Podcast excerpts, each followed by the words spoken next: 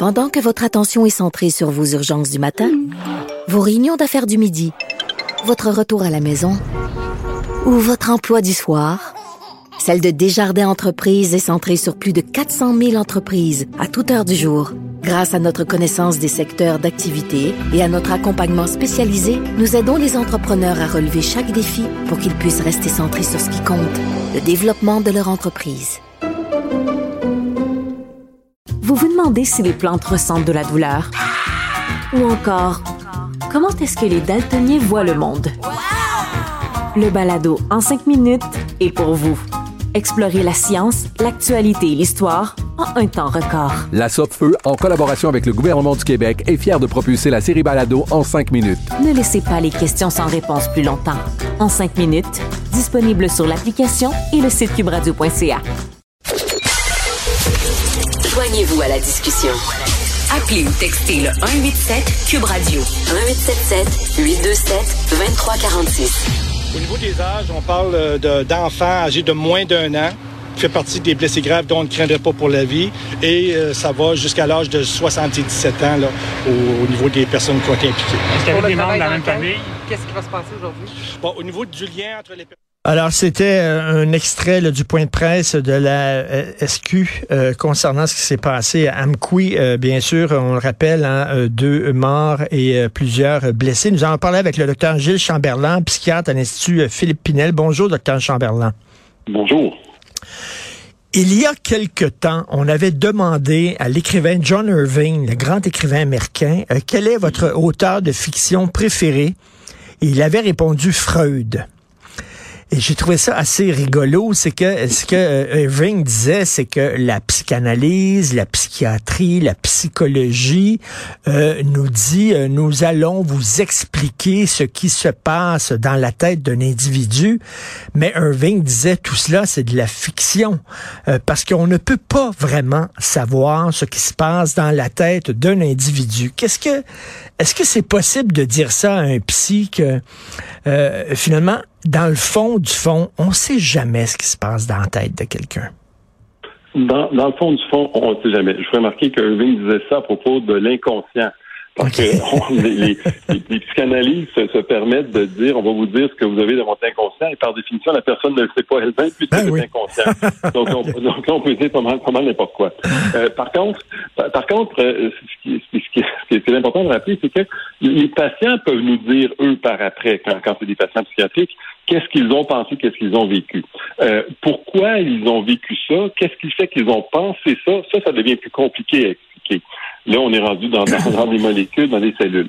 Mais, mais, quand le patient euh, est capable de nous dire, écoutez, moi, c'est comme ça que j'ai vécu ça, c'est comme ça que c'est arrivé, c'est comme ça que ça s'est développé, j'entendais ça, j'étais convaincu de ça, bien, on, peut au moins partir de ça. C'est pas, pas, pas, le thérapeute qui en ça, c'est le patient lui-même qui le dit. Et, c'est clair que, là, évidemment, si on, revient au cas qui est arrivé, euh, moins on a d'explications logiques. Parce que des, crimes, des, tueurs de masse, il y en a quand même beaucoup. C'est vrai que la majorité, c'est pas des patients. Sauf que la majorité, c'est des crimes qui sont revendiqués. Il y a une cause. C'est des terroristes.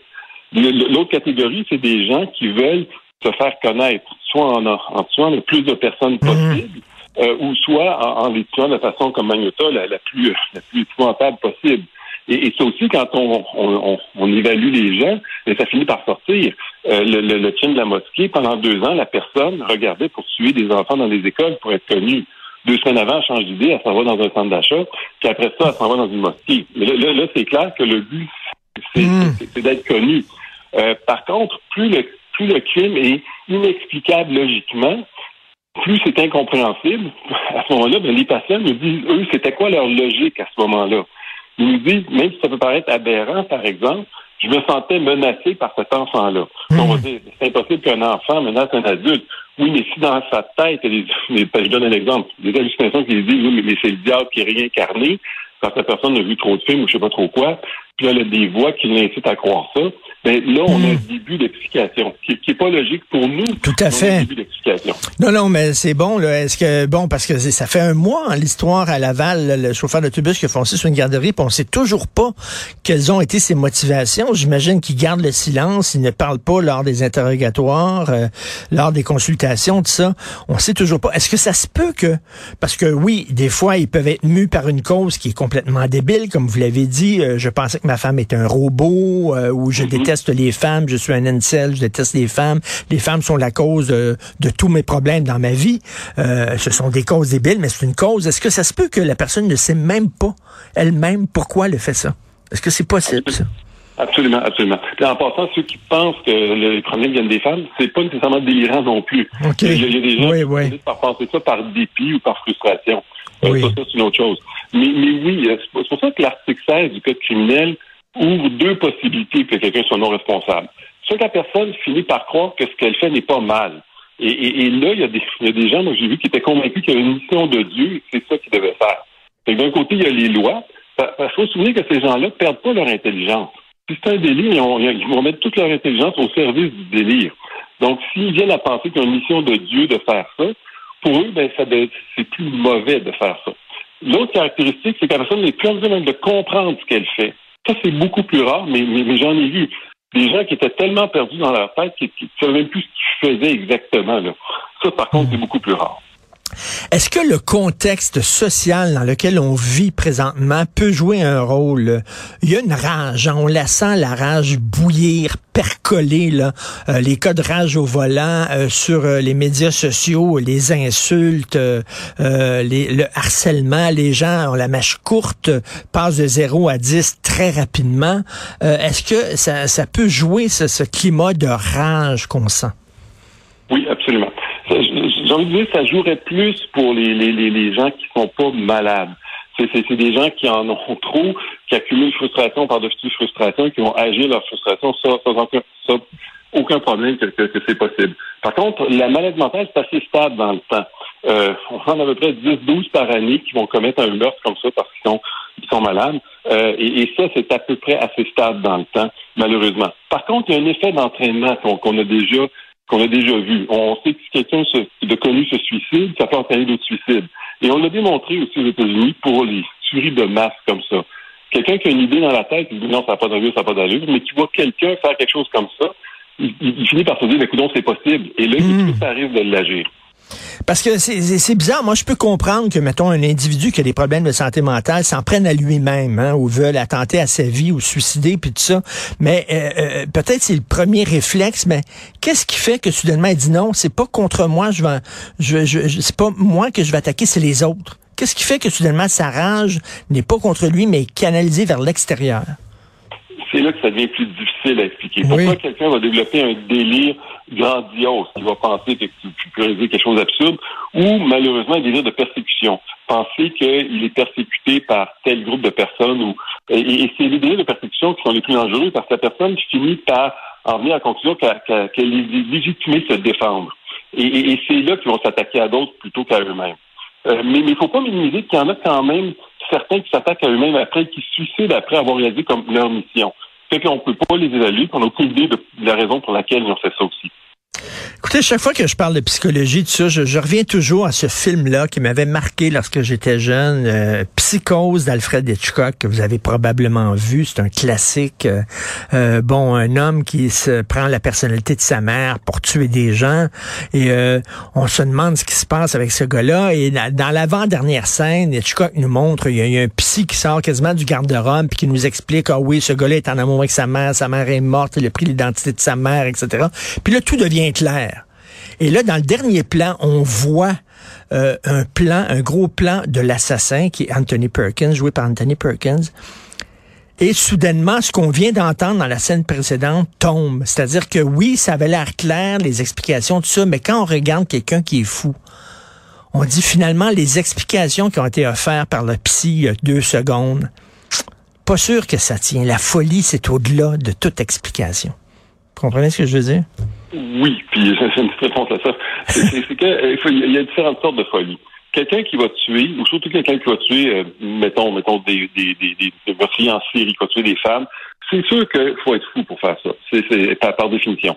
Le problème, c'est que ici, on fait une distinction entre être fou parce qu'on est dérangé ou, être fou parce qu'on est malade puis une maladie qui s'est emparée de nous. La personne que vous décrivez dans le film, moi, d'après moi, c'est quelqu'un qui serait responsable des crimes qu'elle commet. Dans la mesure où il y a un certain plaisir à faire ça, il y a une vengeance, un plaisir, il y a tout ça. Euh, quand, quand, la personne était tout à fait bien avant, sans histoire pendant des années, et tout d'un coup se met à être malade, cherche des, des, des, des, traitements, parle de ses symptômes, les écrit, on voit la personne glisser dans ça, elle finit par agir ses, ses, ses, ses délires, on la traite et elle redevient comme elle était avant. On n'a pas la même personne, comme vous l'écrivez dans le film, dont la structure est faite comme ça, hmm. qui, à quelque part, sait ce qu'elle fait. À ce moment-là, si elle sait ce qu'elle fait, elle est responsable de ce, qu'elle fait. nous, on parle aussi de quelqu'un qui devient malade malgré lui. Qui est saint d'esprit? Qui va tuer tout en étant saint d'esprit? Là, à part, à part les tueurs à gages qui font ça froidement parce que c'est une job, tu me payes puis je vais tuer la personne, ça, mais on pourrait, on pourrait dire que n'importe qui qui tue un autre être, humain, euh, à un moment donné, déconnecté de la réalité, ça pourrait se plaider dans n'importe quel cas de meurtre? Oui et non, parce que malheureusement, euh, on, a, on, a, ceux qui défendent une cause, par exemple. Ah on a euh, on a ceux qui font ça par plaisir. Et là, ça devient épouvantable. On a des, des mm. perversions, des sadiques qui aiment tuer. C'est pour ça que dans votre film, là, euh, j'en évalue des gens comme ça, là, qui, qui, qui poussent leur, leur sadisme et, et, à force de, de, de, tolérance, sont, sont rendus qu'ils doivent tuer quelqu'un pour avoir le même plaisir. Et c'est là que ça devient dangereux parce qu'ils sont difficiles à taper. Là, on tombe comme dans les films où les gens attaquent des victimes au hasard, il n'y a pas de lien entre les victimes, ça devient difficile, ils peuvent faire plusieurs victimes, mais ces gens-là sont tout à fait responsables et tout à fait conscients de ce qu'ils font et du plaisir qu'ils prennent au, au détriment de la vie des gens. C'est un sacré mystère, hein, la psychologie d'un être humain. L'être humain est, mystérieux. Tu sais, des fois, on dit, on, a tout vu, on a tout découvert. Il n'y a plus aucune contrée à découvrir sur la Terre. On a vu tous les petits recoins, les même les plus cachés. Non. Je veux dire, le territoire le plus obscur, la jungle la plus sombre, c'est la psychologie humaine. Je suis tout à fait, d'accord avec vous. Écoutez, dans, dans ma spécialité, ça fait 27 ans que je fais ça. Je pense pas qu'il y a beaucoup de spécialistes dans leur domaine qui, après 27 ans, vont dire, voyons donc, qu'est-ce que c'est que ce cas-là? Et moi, chaque semaine, je me dis, mon Dieu, comment il a fait pour penser comme ça? Ça m'arrive encore. est-ce que, est-ce que la, je reviens encore à ça, est-ce que c'est, le, le, le, contexte actuel, est-ce qu'il est plus propice à ce genre d'affaires-là? Je le répète, pour la maladie, je suis pas sûr. Hmm. Encore, faut voir, c'est dans le contexte actuel, les gens vont plus consulter, être plus tolérants, tout ça.